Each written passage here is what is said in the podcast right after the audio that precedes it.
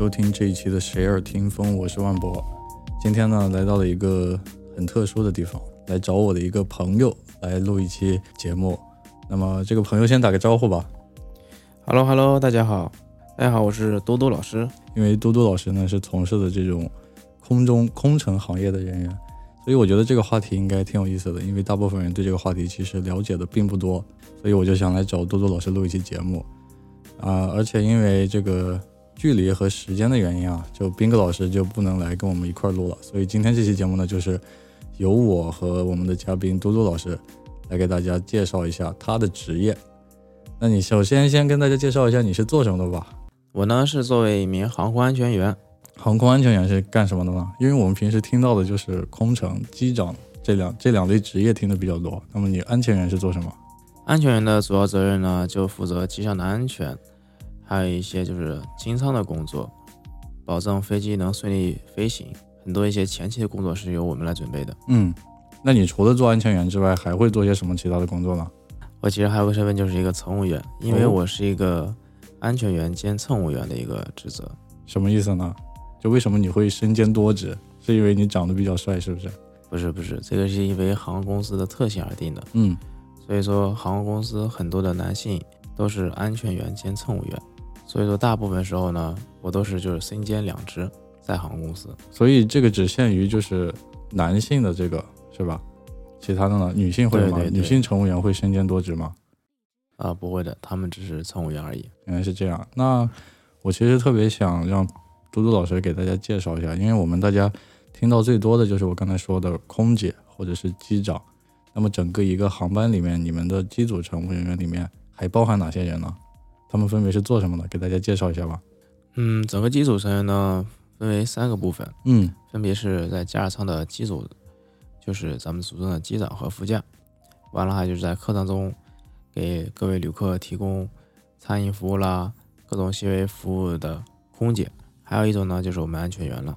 基本上是由我们三类人组成。三类人，那么每一个岗位大概会有多少人呢？这个呢是根据飞机的大小来定的。哦。对，有知识点了，赶紧来给大家科普一下。就是像国内很多航线的话，还有很多航班，它基本上是这种，我们的俗称叫载体机，嗯，就是这种小飞机来给大家执行飞行的。一般载体机呢是配置的是，基本上机组呢是两人或三人制，完了乘务组这边呢是五人制，嗯，完了再加我们一名航空安全员，总个机组呢是八到九个人的样子。像一些比较大的飞机呢，比如说双通道的飞机，像空客三三零啦，波音七四七，嗯，还有七六七，嗯，七八七，像什么梦幻飞机，嗯，还有咱们俗称的最大的大鸟，嗯，空客 A 三八零，双通道飞机呢，它所配的成员就非常多了。嗯，那么一般这种大飞机、小飞机，我们其实都见过嘛。那么他们一般是用于什么航线呢？就是在什么地方会用大飞机，什么地方会用小飞机呢？嗯，像就说小一点的飞机的话，它基本上执行的是一些国内的航线，因为它飞机比较小，它的油箱比较小，所以说它在国内执行之后是一种短距离的航线。嗯，像一些比较大的飞机呢，就基本上执行的像一些国际和洲际类的航线，就是跟距离相关的。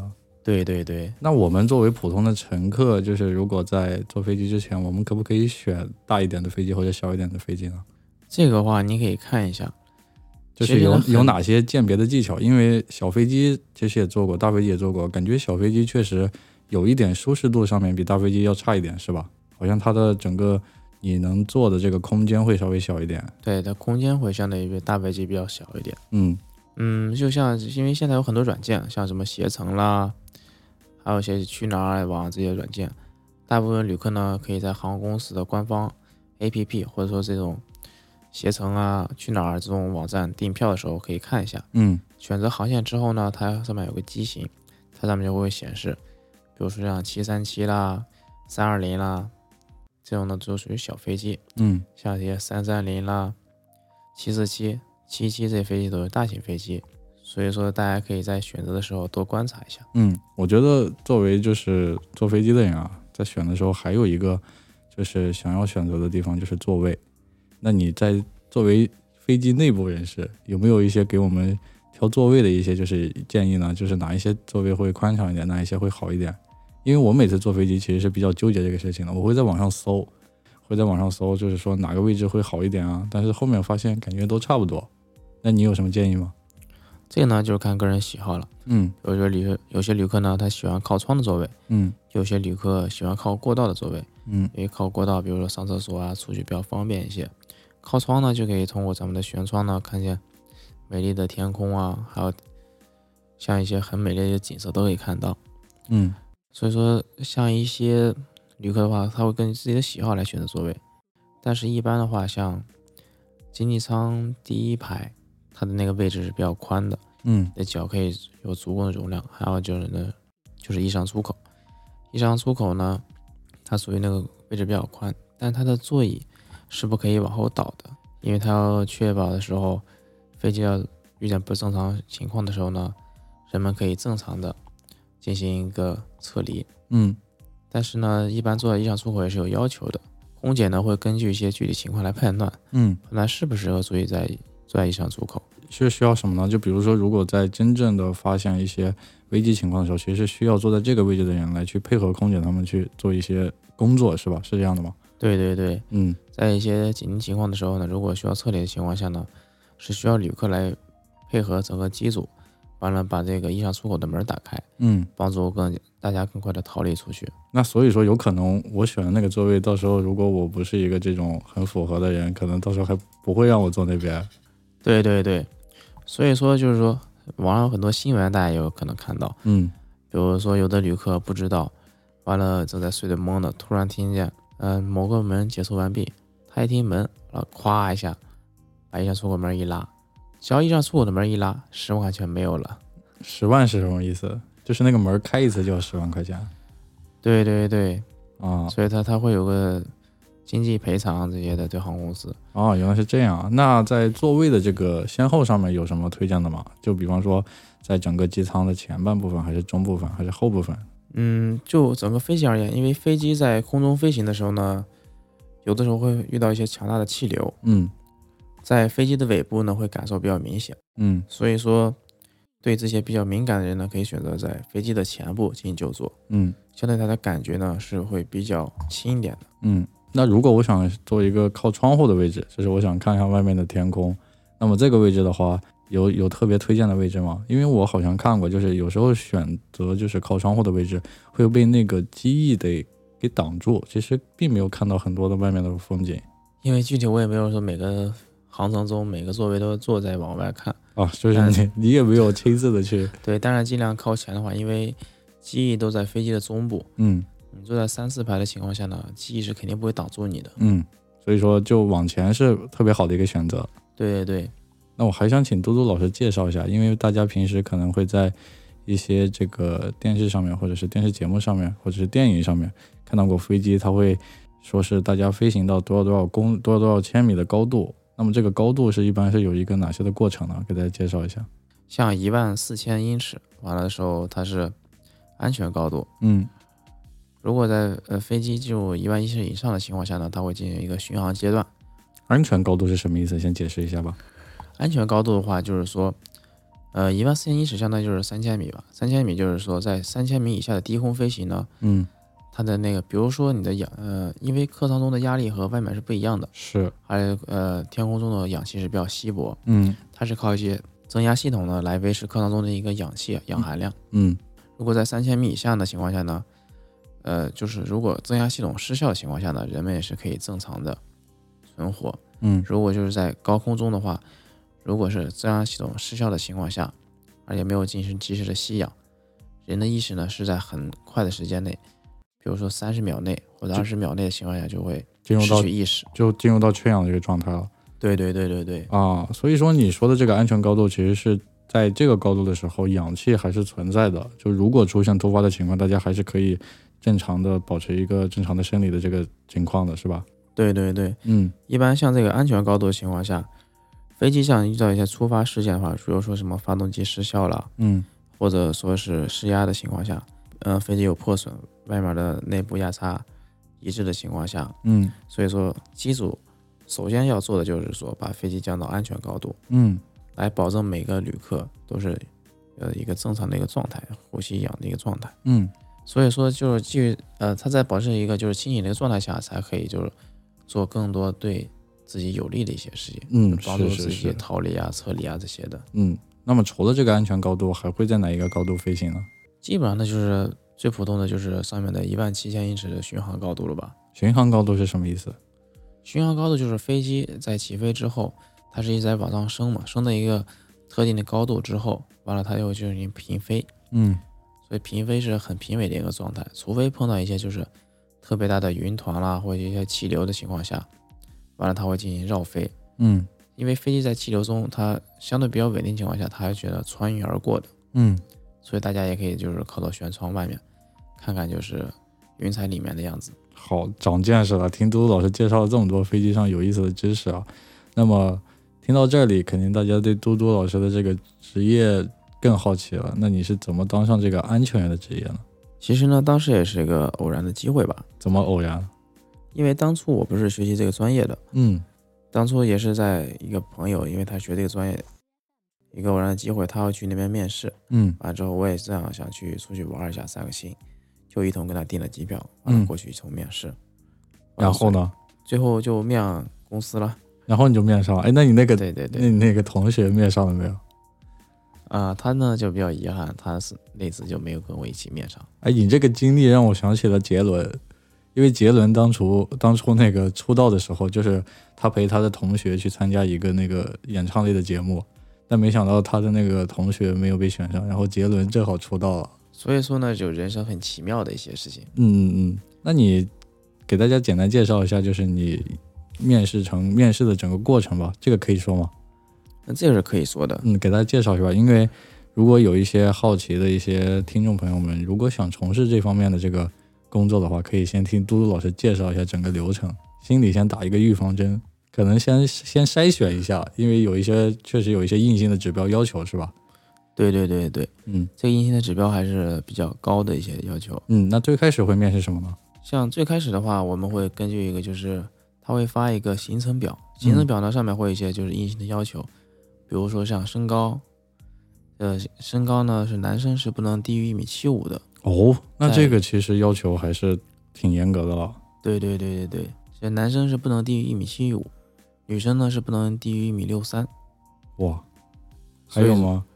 嗯，还有呢，就是说，嗯、你要面试人身上呢是不能有纹身和伤疤的，嗯还有像一些就是身体有畸形的，像一些 O 型腿啦，这些都是不可以有的，，O 型腿也不可以有啊。因为它还是需要一个美观吧，我想。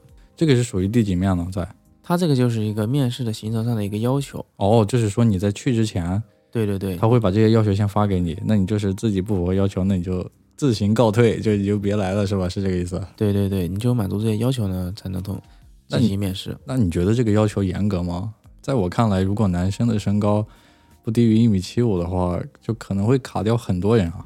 但现在这个大环境下，就是很多小朋友都长得比较高。嗯像上次我见到一个十四岁的一个小朋友吧，嗯，呃还没有十四岁，身高已经长到一米八多了，比我还高。哇，这么高？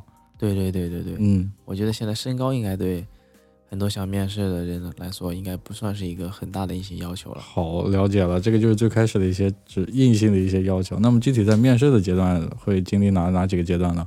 在具体面试呢，我们会经过五个阶段，嗯分别是初试、初检、复试，完了还有笔试，嗯还有终审。嗯终审完了之后呢，我们还会就是基本过了终审之后呢，就确定你可以进入航空公司了。嗯但进入航空公司之后呢，你还要再经过政审和体检，嗯就也就是俗称大家都比较好奇的一些就是航空公司的体检了。嗯，那航空公司的体检是什么意思？会有一些特殊的一些要求，是不是？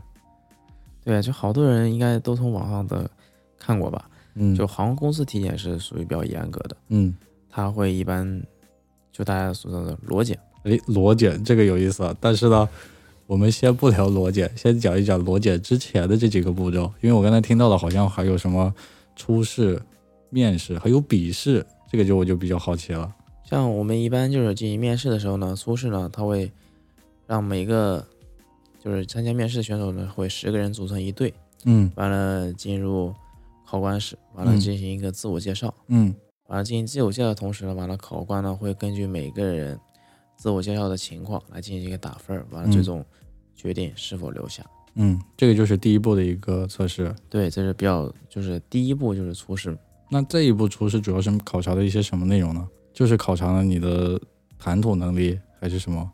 我觉得应该就是一个表达能力，还有一个应该是形象吧，形象就是看脸能力。啊，可以这么说，可以这么说。就就是因为前期你跟他讲了嘛，会有一个硬性的指标筛选，但这个其实是你个人考虑的这个方面。如果有一些人觉得自己还行，诶，我身高我觉得还可以，但是他其实没有一米七五，可能在这一步就又把你卡掉了，是这个意思吗？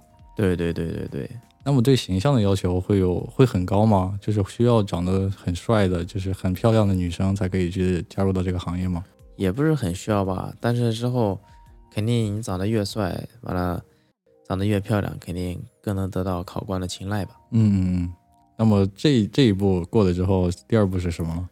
第二步呢，就是这个初检，嗯、就是一个简单的测一个身高呢和一个视力，嗯完了就是看看你的视力是否合格，嗯这是一个简单的粗剪过程。嗯。那么我们大家都知道啊，其实，在空中这种无论是军人还是这种航空行业的，或者是这种飞机行业的，就是对视力的要求特别高。这个是为什么呢？就是我像我嘛，我是戴眼镜的，戴眼镜的是不可以参加的，是吧？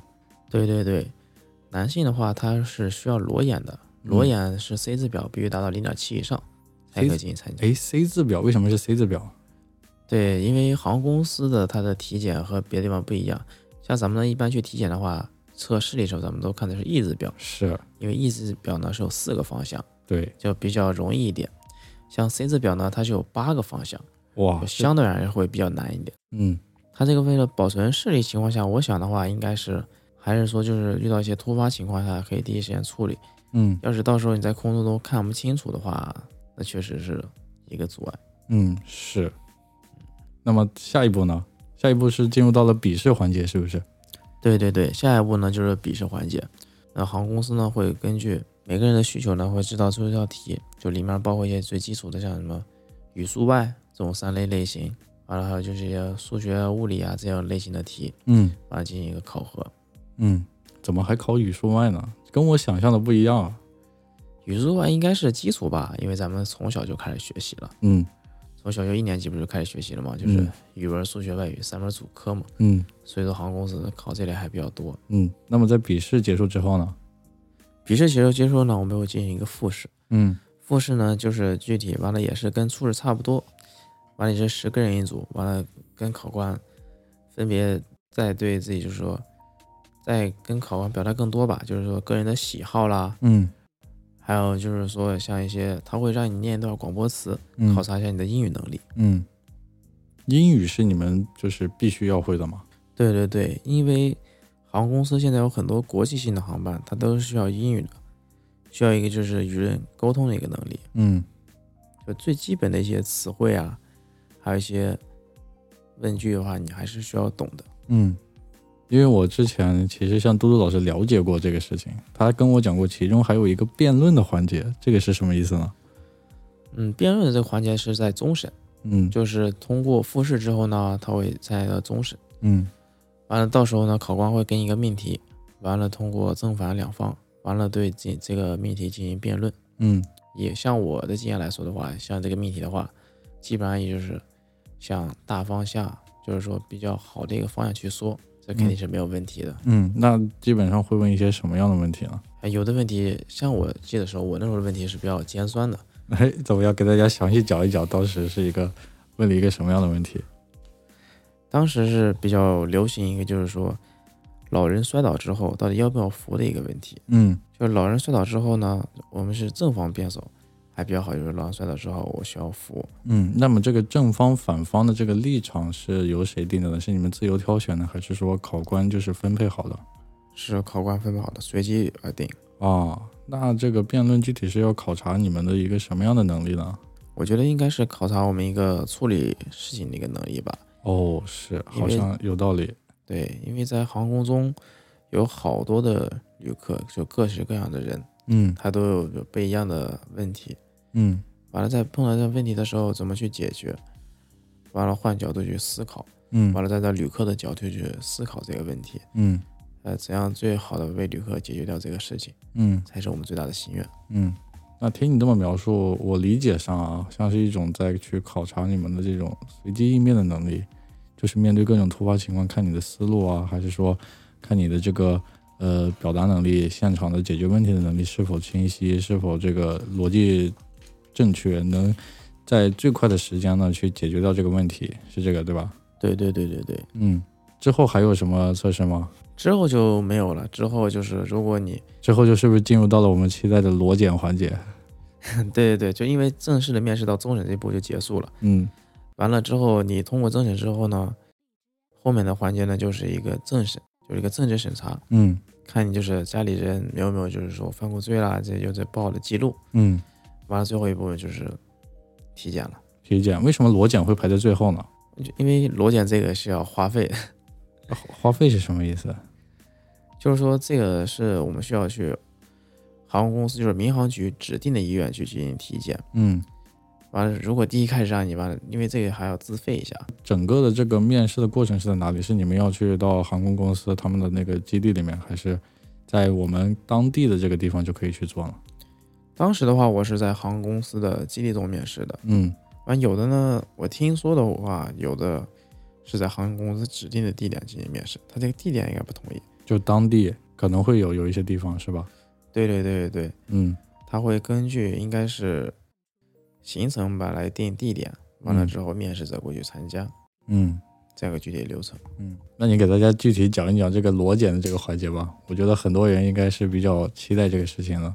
其实裸检这个环节不像大家都想象中那么神秘，它主要的一个目的呢，就是行医通过就是呃看这个检查人员身上有没有伤疤啦，有没有纹身，啊就是还有一点就是有没有什么狐臭啦，发育良不良好这些问题。怎么狐臭还算是一个决定性的因素呢？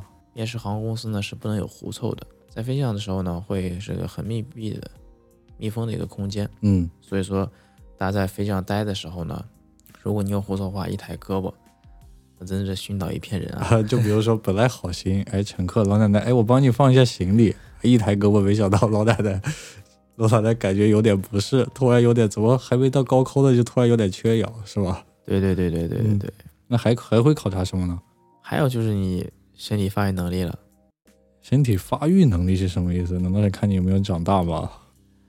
对他真的会捡这个东西，他会让你把屁股撅起来的，我靠，你这个太劲爆了！这个是真的有的，应该是他检查的一个部分。嗯但是确实当时我们都是这么配合了。嗯，我听说就是身上有纹身或者是有伤疤都是不会给通过的，是吧？因为你身上有伤疤，呃，伤疤的情况下，完了在飞行过程中，因为它那个是高空飞行嘛，它有个内外压差是不一样的，嗯就是你有伤疤的话，很可能会造成你那个地方二次破裂啊，怎么样，嗯会造成一个神经上的损害。嗯，那纹身呢？纹身就是因为形象不好。对对对，因为航空公司还是比较注重这一点吧。但是你说我纹纹到一个特别私密的部位，就是其实是一般看不到的嘛，都被衣服遮住了，这个就是这个也是不行的，是吗？对对对，所以说要进行裸检这一关，就看你有没有闻到比较私密的地方。啊，除非你脱下衣服之后真的被考官看不见的地方，那真的是很很厉害了。就因为有的人纹身啊，比方说他会纹到就是胸上，或者是纹到就是我们的手臂的内侧，其实一般啊，比方说我们正常交流见面的时候，其实看不到这些地方了，除非大家就是脱光了才会发现，就这个也是不行的哈。对对对，所以说是有纹身的朋友们，可能就是对这个航空行业就会说再见了，就不可能进入了。然后刚才听杜老师说，有狐臭的也是不可以的。对对对，这两点是很硬性的要求。嗯，到这一步其实就如果都通过的话，其实就相当于算是被航空公司所录取了，是吧？对的，基本上就是你半只脚已经踏入航空公司的大门了。嗯，那么在这一系列的考核都结束之后，那么你们还会进行一些什么样的一些工作呢？还是说我直接就可以进入到这个就是正常的工作里面了？其实应该不可以吧？我印象中好像应该要经过一些培训吧？对，就像很多岗业一样，它都有个岗前培训的。嗯像岗前培训的话，它会对你一些航空知识呀，还有一些就是服务技巧进行一个讲解。嗯，那这个培训时间大概会多长时间啊？像乘务培训的话，基本上是以三个月为一个周期。嗯，那你们呢？你们作为安全员会培训哪些？安全的话，我们主要就是培训理论、体能还有技能这一方面，嗯会为期是一个为期七十一天的一个培训，嗯最后经过考核。嗯如果你考核通过的情况下呢，就可以正常取得航空安全执照了。嗯，所以就迟早上岗，我们都是。迟早上岗，大家都就是一个机组，其实都是有这种，相当于是大家都有证儿才可以去上岗。对对对对对，嗯所以你就必须有这些像什么航空安全执照，还有客舱训练合格证，嗯还有就是我们每年体检的体检合格证。嗯只有这些执照之后，你才能正常的上岗。嗯，那给大家分享一下你们在培训或者是平常训练的时候有哪些有意思的，或者是我们没有接触过的东西吧？嗯，培训训练中呢，啊、真的是可以给大家分享一下。嗯，像乘务培训的时候呢，我们第一门课，练习微笑是不是？对对对，有礼仪，有礼仪这门课，它是就是练习微笑。我们那时候真的是分为一度微笑、二度微笑和三度微笑，就是笑不露齿，嗯，笑的露露两个牙齿和笑的全把牙齿全露出来。就就是必须要把这三种程度控制自自如，是吧？对对，也可以这么说。嗯，当时好多学员就是嘴中叼个筷子来练习微笑的。哦，那你当时是怎么练的？我当时还好，我当时就是因为我这个人比较爱笑嘛，嗯所以说就是自然而然的。那这个就是微笑是后面有考核的吗？对对对，这个是接会进行一个考核的，嗯因为每一项培训的话，它都会进行一个考核，嗯只有考核通过呢，你才能最终拿到这个训练合格证。嗯，还会训练哪些有意思的事情呢？嗯，有意思的事情的话，就是我们有个环节就是跳滑梯。跳滑梯呢，就是说，因为飞机在非正常状态下呢，呃，在进行撤离的时候呢，会进行滑梯上的一个跳。嗯，其实就相当于就是咱们小时候玩过一个叫滑溜梯一样。滑楼梯、滑滑梯。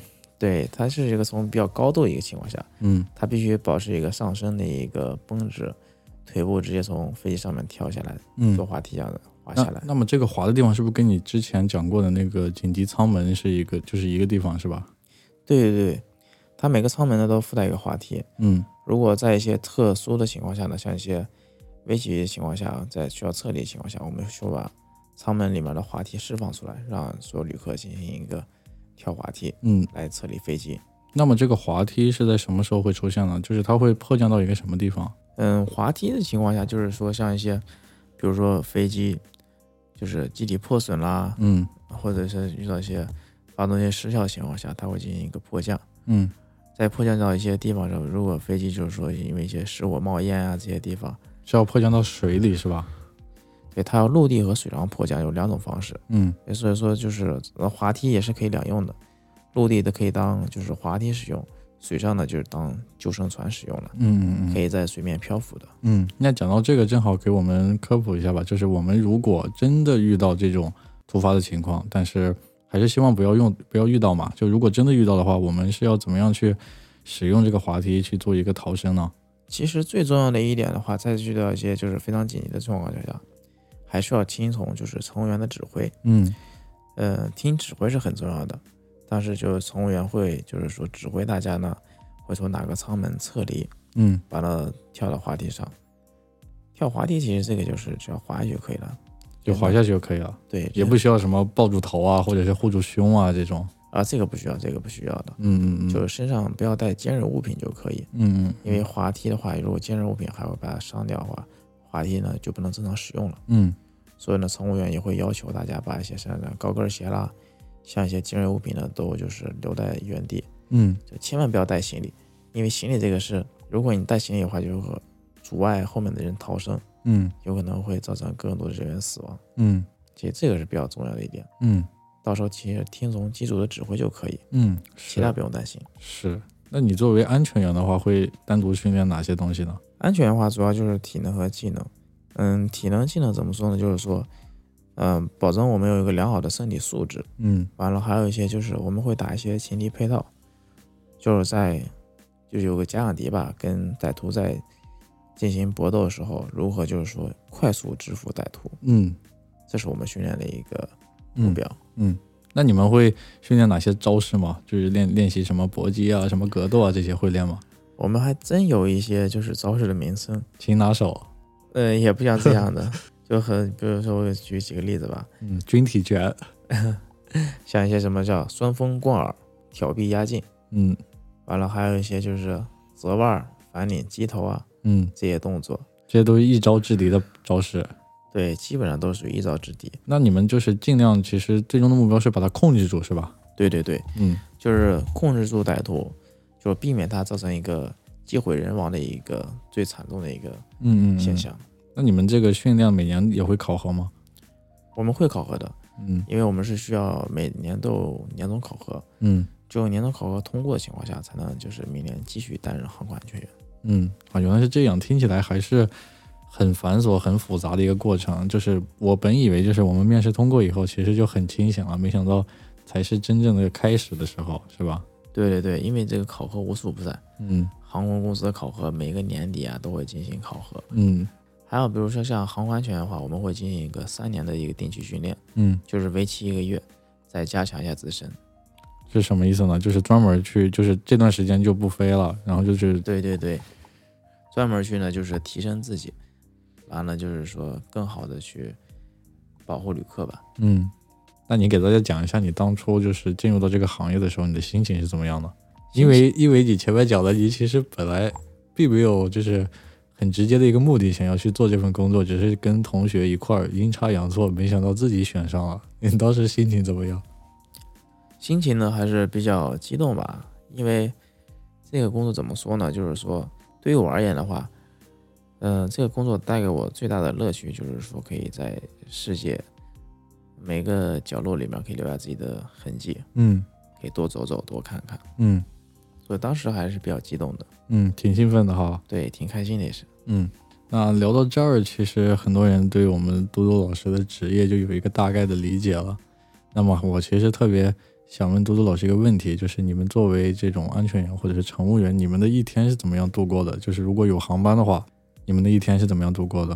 其实我们还是比较充实的，嗯嗯、比如说像，呃，今天有全款航航班情况下，我们呢会在昨天呢就已经开始准备了。哦，提前一天就开始准备了。对对对，提前应该是十二个小时开始准备，进行一个网上的答题，嗯完了就是熟练一下自己的业务知识，嗯完了之后再进行跟组内的一个沟通，嗯完了就是确认一下自己的身体状况啊这些的。嗯，特别是现在这种新冠疫情期间，特别需要注意的，对吧？对对对对，因为新冠疫情期间，大家还是蛮注意这个身体的一个健康啊，还有有没有就是发烧啊、咳嗽这些都是蛮注意的。嗯在航班当天呢，我们会进行一个航前准备会，完了会进行航班中的各种事项的进行一个协同。嗯嗯，协同完了之后呢，我们就会进行一个过安检啦，上飞机进行一个飞行前的一个准备。嗯，哎，你们也要过安检吗？对对对，我们也需要过安检的。那你们这个安检是跟平时的旅客是同一个地方吗？嗯、这个不是的，因为航空公司呢基本上都在机场的附近，嗯它会有专门我们一个安检的区域，会直接给连接到机场的。因为这个过安检的环节是很重要的。在我记忆中啊，就是说我接受的知识所中，原来有好几起就是说航空公司像外航。嗯外国航空公司的乘务员啊帮忙，因为以前的航空安全真的是就是航空就是机组人员真的是不需要过安检的，嗯他们真的就是当时会被一些利益吧，比如说运毒啊这些的，都是那个时候出过的事儿，嗯所以说后面的话就会比较严格了。嗯，那你们会比提前的旅客进入到这个飞机里面会提前几个小时进入？我们基本上就是说最晚一个小时前会进入到飞机上嗯进行一个航班前的准备，嗯，完准备好了之后呢，就开始准备旅客上机，可以嗯开迎客了。那在这一个小时里面会准备哪些东西呢？准备饭是不是？对对对，可以这么说。作为作为一个这种职业干饭人，最期待的事情就是吃饭了。对于我来说，呃，餐食的一个准备，还有像机工品的一个准备，嗯还有最近就是我们上飞机之后呢，会进行一个全面的清仓，嗯就是保证飞机中没有外来物品和一些就像危险物、爆炸品啊这些的，保证飞机在旅客上来之后可以顺利的起飞飞行。嗯这是我们一个前期的一个准备工作。嗯，那一个小时是可以完全搞定的嘛？因为我印象中，不管是大飞机还是小飞机，它的那个就是里面的一些容量啊，确实挺大的，一个小时就可以完全的把这些都搞定。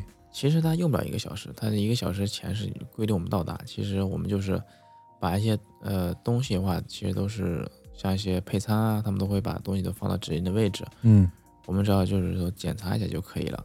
最重要的是检查，嗯检查完毕后其实就是十来二十分钟时间。完了之后，旅客呢是基本上提前四十分钟到达飞机，所以说呢，在我们检查过后呢，就可以旅客上机了。嗯，那这个其实靠的是多个部门的协作，而且是精细的协作，大家各司其职，其实都做得特别好，就是交接的过程特别快，特别顺利，是吧？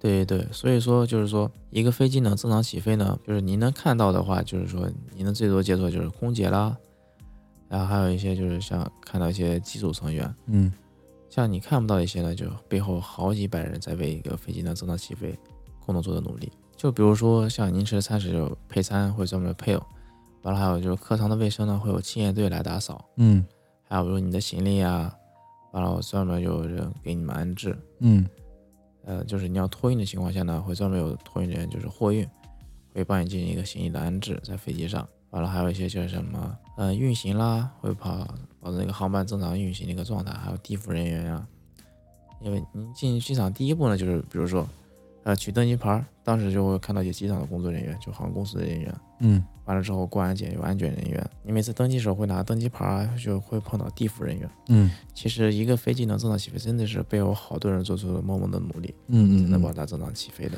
是。听你这么一说，确实是需要一个可能会有很多或者是几十个人、上百人去完成一趟这场航班的一个顺利的飞行，还是非常了不起的一个行业。那当你们就是整个飞机落地之后，你们还会做哪些工作呢？嗯，飞机落地之后呢，我们最重要的一个工作呢就是清仓，就保证就是说没有旅客的遗留物品啊、比如说有一些旅客飞行过程中或者一直在睡觉，起来之后呢会突然下飞机，有可能会遗忘掉这些东西，嗯。到时候呢我们就可以把东西呢，比如说找出来之后交给机场的一些工作人员，像地服，完了旅客有遗失物品呢就可以直接寻找地服取到自己的东西了，嗯。所以这也是不用担心的，只要我们能找到这个东西就会一定会在。嗯。那我其实还很好奇另一个事情，就是你们每一次航班的机组人员都是一个固定的套，就是固定的一个班子，还是说每次都是随机打乱的人员？基本上的话是一个随机打乱的人员，因为我是在就是说总部在飞行，总部飞行的话，总部的飞行人员比较多，所以说每天碰到的人基本上都不是同一个组，嗯就是人是很多的，所以说每天碰到的人呢都是形形色色的，反正都不一样。那你们在这种就是相对比较陌生的这个人员关系里面去协作，会有哪些让你觉得呃需要去克服和适应的一些事情？因为在我印象中，无论是上班还是去跟人打交道，其实你如果不是很熟悉的话，可能会有一些成本在里面，就是一些沟通的或者是交流的一些成本。那你们是怎么克服的呢？我们呢基本上就是各司其职，因为每个号位啊，就每个位置有各自的职任职责，基本上就是把自己的职责做完之后，完了再看看就是说这里面有什么特殊的要求没有。我们基本上也会前一天进行一个沟通，嗯看看就是有没有什么特殊的要求，我们会进行一个协同。嗯所以说，航前准备会对我们来说是特别重要的一件事。嗯，航前准备会，那这个航前准备会大概会在提前多长时间呢？我们的国内航班的航前准备会基本上在提前一个小时四十分钟，嗯我们会进行一个协同。嗯完了跟乘务组进行协同完之后呢，再跟机组进行协同，进行一个三方的一个协同。嗯完了制定一些航班上的一些具体的事项。嗯，那听你这么一说，飞国际还要更早一点时间？因为国际航班呢，我们会涉及这个过海关嗯的一个过程，所以说呢，呃，我们是跟普通旅客一样的，也是需要正常进入机场进行一个海关和一个过安检的环节，所以说时间上会有一些耽误，所以我嗯要提前准备。因为我们前期的准备工作就要做的最更充分，所以说才能保证这个航班正常飞行，嗯保证每个旅客呢能安全到达他们所在的目的地。嗯嗯嗯。那么我们有时候其实，在飞机里面去乘飞机的时候，会经常见到你们机组人员啊，就穿着制服，然后拉着行李箱，所以对你们这些制服啊、行李箱就特别感兴趣。你们的制服会有几套呢？我们的制服还蛮多的，嗯像呃夏季制服啊，就像短袖、西裤，完了鞋，还有什么飞行帽啊，这些都有。飞行帽是什么意思？飞行帽就是我们在外面的时候为了配统一服装啊戴的一个帽子，嗯叫飞行帽。嗯完了，我们还有一些像冬季啦，就会有配备一些长袖啦、马甲啦，还有一些就是西装。那你那个就是箱子里面会有什么呢？我的箱子里面呢，基本上就是装有的各种各种证件啦，还有一些身份证件。嗯完了就还有一些业务资料，嗯这也是最基础的。嗯其他的就是像个人喜好啦，就装点自己的必备品啦。我想的比较简单一点。就不愧是一个直男，就是东西装的不多是吧？对对对，基本上就是一些必需品。好，那我们聊到这儿呢，就是我在网上啊提前收集资料的时候，就是搜集了一些网友们比较关心的问题，其实想问一下多多老师啊。那么第一个问题其实就是你们航空公司的福利到底是怎么样的呢？福利是不是特别好？我们航空公司福利其实还好啦，嗯就是说，呃，隐含福利是比较多一点的。就是说，像逢年过节的时候呢，我们会发一笔叫做过节费，嗯完了还会就是说逢年过节会发一些礼品的慰问啊这些的比较多。犒劳你们这一年辛苦工作是吧？对对，过年过节，嗯完了还有就是像一些平常呢，我们会发一些就是小东西吧，像一些什么电影票啦，嗯呃，蛋糕券啦这些隐藏小福利也有比较多。嗯还有比如像像今年这个新冠疫情期间呢，我们公司呢也是给我们每个人发了足够量的口罩，嗯来让我们度过疫情。嗯。那么你们航空公司平时会不会跟一些，比方说一些其他的一些品牌有一些联名的一些东西推出呢？就相当于一些合作福利，是面向一些普通乘客的，这个方面有吗？我们航空公司呢也会推出一些大家很喜欢的一些东西，嗯比如像一些飞机上的毛毯啦，嗯完了还有一些就像一些机模，还有一些就是像嗯、大家都很喜欢的飞行熊。哎，飞行熊是什么东西？飞行熊它就分为那个机长熊啊这些的，就一个小熊上面会有个机长的帽子，嗯这样还有机长的航标、嗯机长的衣服，嗯这就是很普通一个飞行熊，嗯。这大家都很喜欢这个东西。那这个东西是可以在哪里能买得到呢？这个东西呢是在航空公司的官网啊，还有一些它的直营店都可以买到的。嗯，那在飞机上可以买吗？嗯，飞机上这个东西是没有的，在一些重大的节日的情况下，我们会通过一些像就是回答问题的情况下，会进行一个发放的。那我突然有一个比较好奇的事情啊，就是你们飞机上面会去卖这些东西吗？就比方说我们平时坐高铁，其实会有那个乘务员推个小车车，瓜子、花生、矿泉水、高铁模型来一套，你们上面会卖这些吗？这个东西我们公司是没有的，嗯但是像一些比较其他航空公司呢，它会进行一个网上售卖，就是一个飞常卖，它会一些卖一些它的产品，像一些机模啊这些都会有。好，那你们作为这种就是飞机的，相当于是航空公司的内部人员，那你们在平时飞行或者是买票的时候会有优惠活动吗？这个呢，就是很多人都会问到我一个问题，真的是我好多亲戚朋友和我就是哎同学都会问我的一个问题哎，题。嘟嘟老师，听说你在航空公司工作，那我买个机票是不是可以免费了？我认识你，是不是报你名字就可以了？是不是这样？对对对对对，就是说，哎，真的能打折吗？真的是，是不是通过你买票可以打很高的折扣啊？是不是比那些，呃，就是一些网站啊买的便宜啊，怎么样的？嗯，会真的会问我这些问题的。那么真实情况是什么样的呢？嗯、真实情况的情况下，就是头几年的话是真的不行的，就像我一些朋友啊，他们买票的话，真的是找我的话，真的是没有折扣的。嗯我们也是在正常飞机，我们如果要坐飞机的情况下，除了一年的话有四张免票的情况下，其他时间我们坐飞机也是要需要买的，嗯只不过是我们买票是一个二点五折的一嗯，个折扣票。那么任何时候都是二点五折吗？对对对，我们是国内二点五折和国际一折，只要是呃我们公司的航班都可以。嗯，哦，需要限定于你们公司的，还不是所有国内的都可以。对，它还有联盟，因为像航空公司它都会有个联盟，嗯像星空联盟啊和天河联盟，只要在这些联盟的情况下都可以买票。嗯，那么你刚才说的是前几年是没有优惠，那么近几年呢？嗯、近几年呢，是因为这个真的是今年由于新冠疫情，呃影响，航空公司真的受到了很大的波折，就一直在赔钱嘛。嗯所以说航空公司也是加大它的宣传力度，嗯会推出一些活动啊什么的。呃，比如说我的朋友跟我是好友的话，可以加入到我系统中，他们买票的话会有一定的折扣，但是折扣也不是很大。就是怎么说呢？就是说当时的话，就是说我们会有一个这个活动，嗯就是说找我们买票的话，我们纳入我们的系统中会到一个打折，打折的力度当然不是很高，嗯基本上是个九折的样子。啊，九折，那有还是比没有要好。那讲到这个机票，给大家聊一聊，就是什么时候买机票会比较方便一点嘛？因为很多人会说，就是买机票要提前好几个月买，因为那个时候最便宜。嗯、这个我没有具体看过，真的是，但是我觉得话，基本上就是提前一个月吧，可以看看机票吧，因为它有个呃高峰和个低峰期。嗯那么正常的一个就是打折会打到多少？因为我看，比方说现在去买明年就是三个月之后的票，可能现在的价格是在二点五折，这是一个相当是很便宜的一个价格了。对，因为它就会进行一个预售，嗯所以说价基本价格是非常便宜的。嗯就像疫情期间刚开始的情况下，它机票真的很便宜。我们当时听到票价都有点惊呆了。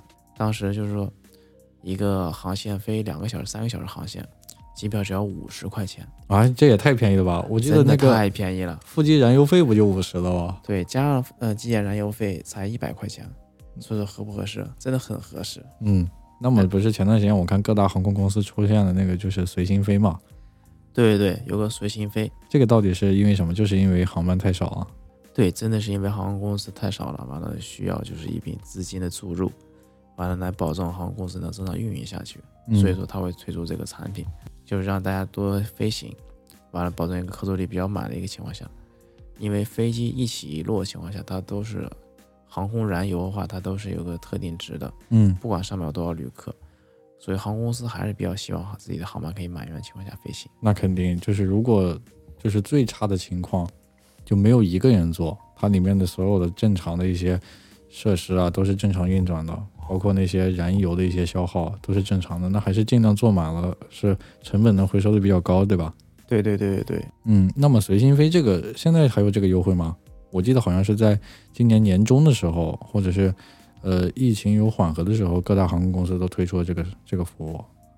对对，这个随心飞呢，还是就是根据航空公司一个具体发售吧。嗯因为像现在航班恢复还可以，国内环境比较好嘛，嗯除了一些国际和一些国际地区没有恢复航班，嗯。航班会比较少的情况下，国内现在都是可以比较放心大胆去飞行的。那么正好今年其实是新冠疫情就是比较严重，这一年，那讲一讲这个新冠疫情对你们这个行业的影响。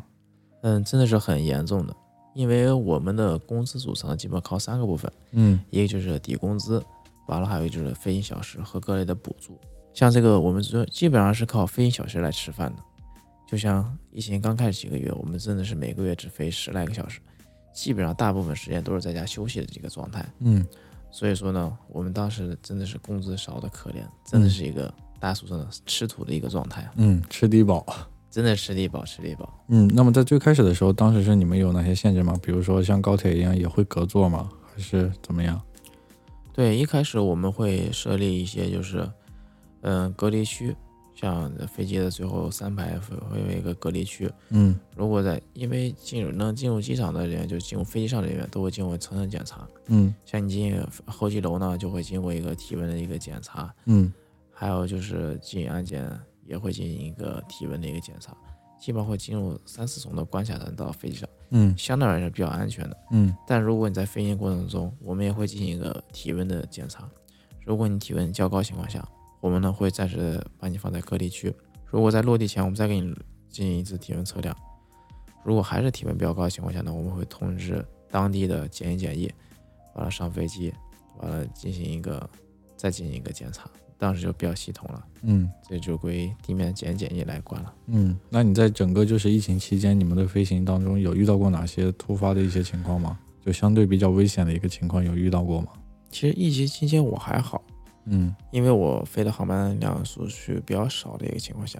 嗯也没有涉及到一些高危航线，所以说我还是比较少的跑。嗯，但是就我听说啊，就当时我们会有些航线啊，就像一些洲际航线，还有一些就是嗯周边的一些国际航线。当时呢，确实是飞这些航线呢，因为国国外的条件呢，它这个新冠疫情控制不是那么太好，是大环境真的不是那么太好，所以说呢，乘务员每个人都很很小心的保护自己，嗯我们都需要佩戴专门的装备。嗯像 N95 口罩啦，还有护目镜，嗯就像一次性那个橡胶手套，嗯。我们都需要戴，你们需要穿那种防护服吗？需要需要需要的。嗯而且那个手套真的是戴三层手套，用完一层脱一层，跟真的跟医务人员是一样的。嗯还有一点，我突然想起来了，像长时间航线，我们真的是会穿尿不湿的。对，当时好多，嗯、就像我的小伙伴啊一些的执行这些国际洲际航线，因为你那个防护服呢不是不能轻易脱下来的。嗯嗯再一个十三、十四小时的一个穿隔离服的时间内呢，是真的是不能上厕所了。所以说，嗯当时在发隔离服的时候，好多人都收到一个尿不湿，都觉得好奇怪，我竟然要穿尿不湿吗？但是还是败给了现实，真是要嗯穿尿不湿的。嗯嗯嗯。那么在疫情的时候，我觉得厕所应该，一厕所是可以上的吗？应该不可以上吧，因为也比较危险吧。呃，厕所的情况下，我们会进行一个一人自己打扫，它会我们会有一些就是呃消毒一个状态，所以说相对而言会比较安全一个情况下吧。每个人进去会打扫吗？对，就进去一个人，出来一次，我们会进行一个打扫。哇，那岂不是整个工作其实又加重了很多？对你们来说，呃，工作加重这个其实是为了更多旅客的健康安全的，这个其实还好。嗯，好，那我还有另一个比较好奇的问题，就是说，你们飞机上面吃的东西跟我们普通的乘客是不是不一样的？嗯、我们飞机上吃的东西呢，就是航空公司专门配备的，嗯嗯、基本上属于就是三菜，要有一个米饭，汤的话是一个汤包，基本上是和普通旅客是不一样的。其实最主要的原因是公司的配餐呢，它会经过一个比较严格一个食物搭配吧，应该是这样。像我们每个人餐食也是不一样的，比如说像驾驶舱的机长和副驾，他们餐食是不能一样的。哎，这是为什么呢？嗯、因为他们为了那个飞行的顺利，因为驾驶舱至少保留一个人轻饮的状态。哦，如果他因为吃这些飞机餐，那发生就是说肚子不舒服了，或者身体上有些欠氧的情况下，保证另一个人能正常飞行，哦，然后所有旅客带到他们安全的目的地。哦，原来是这样，对对对，就可能大家会吃了，因为一些生理原因出现一些水土不服或者是食物中毒，对，就是确保两个人吃的食物是不一样的。原来呢，就因为有个这样的案例，在外国航空公司，嗯就，有两个机组人员因为吃同样一个机组餐，同时拉肚子了。对，应该是同时导致身体不适，导致飞机有点，最后是顺利飞下来了，但是之后，呃，民航局因为这个事呢做出一个警戒，所以说有要求，嗯，嗯、正副驾驶呢是在飞行中是不能吃同一种餐食的。是很多事情其实都是这样，就是你出现问题以后，暴露出问题，才能想到可能潜在的一些呃顾虑，然后找到出解决的方法。在最开始其实也不会考虑到这么全、这么仔细的。对对对对对，嗯，他也是逐步在完善自己的一个过程。是，所有都在慢慢的在进步嘛，都在完善的变得更好。对对对。那么最后一个就是我很好奇的一个问题，就是是不是空姐的微信真的可以要得到了？这个东西呢，还是看个人吧。如果呢，你有足够的魅力的情况下，完了在下季的时候，你真的可以就是说问空姐要一个她的微信号，嗯，如果他愿意给你的情况下，这个是真的可以的。那一般这种情况下，就是像你们机组成员，就是遇到这种情况，你们是很反感的，还是怎么样的一个感觉？其实如果是在工作之外的话，大家交个朋友是其实可以的。嗯如果在我们在执行过程中的话，这个东西我我们是基本上是拒绝的嗯状态。嗯啊，原来是这样。对对对，好，那我们今天这一期节目呢，聊的差不多也挺长时间了。那么在最后呢，想嘟嘟老师，就是你有没有想对一些旅客朋友们说的一些话？就是你从内部人员想对他们说些什么呢？旅客的话就是说，嗯、因为像我就想跟下第一次乘机的旅客来说吧，嗯其实碰见都有好多旅客都是第一次乘坐飞机，像一些年龄比较大的一些老奶奶啊、老爷爷啊这些的，因为像他们都是为了就是子女在外地工作，完了为了就是说看望子女啊，才第一次人生第一次坐飞机，有的还是很害怕的，嗯但是没有呃没有担心的必要，因为这个东西怎么说呢？只要你有不懂的问题，或者说有任何问题的话，可以及时找咱们的，就是什么空姐啦、空乘小姐姐这种的，他们会很热心的帮你去解答你各种难题。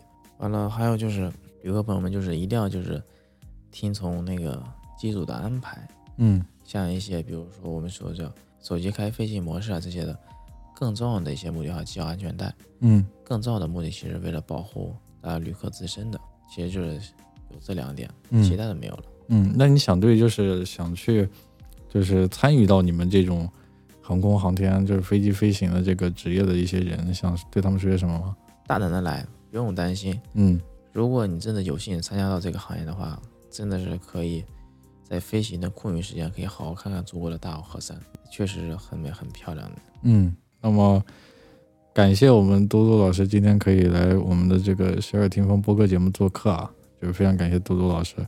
那么本期的节目呢，其实到这里就差不多了。如果大家还想听更多关于嘟嘟老师有意思的事情呢，可以等嘟嘟老师之后的日子里面再来做客我们十二听风的节目。那么本期节目呢就到此结束。希望咱们下次再见，嗯，好的，拜拜。拜拜拜拜。